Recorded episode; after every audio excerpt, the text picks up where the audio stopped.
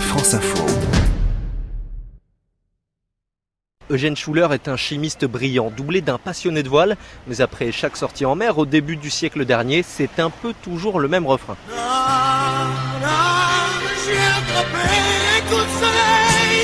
Bien rosé ou franchement à point, au commencement était la cuisson.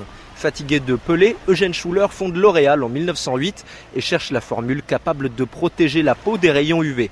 En 1936, alors que le Front populaire instaure les premiers congés payés, Les vacances payées accordées par notre gouvernement ont rendu cette année aux plages de France toute leur animation d'autrefois. Eureka, les premiers flacons d'ambre solaire font leur apparition sur la côte d'Azur et commence l'histoire d'amour entre les Français et le soleil. Il en est de ces mariages peau et soleil ce qu'il en est des autres. Il en est de bons, de délicieux. Il en est aussi de malheureux, de ratés et de dramatiques. Vous, vous êtes bien bronzé, c'est quoi votre secret? Ah ben, on s'expose au soleil, mais progressivement, et on met une bonne crème solaire. Et puis, on nourrit la peau après le bronzage avec une autre crème. euh, C'est pas de l'huile comme ils mettent, euh, de l'huile d'olive. hein.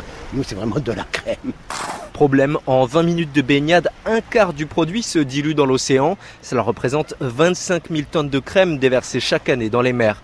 Nicolas Imbert étudie l'impact des crèmes solaires organiques, les fameuses huiles incolores, pour l'association Green Cross France et Territoires. Ces crèmes solaires utilisent très souvent des produits euh, dont on connaît peu les noms, comme euh, le PB2 et euh, les BP3. Et ces produits sont plutôt impactants sur les coraux et y compris dans nos latitudes sur les écosystèmes, les oursins, les micro-organismes, les microalgues et tout ce qui constitue euh, la vie euh, de l'océan. Pour préserver votre peau et les oursins, optez pour des labels bio, demandez conseil à votre pharmacien et vérifiez bien la date de péremption de votre tube de l'été.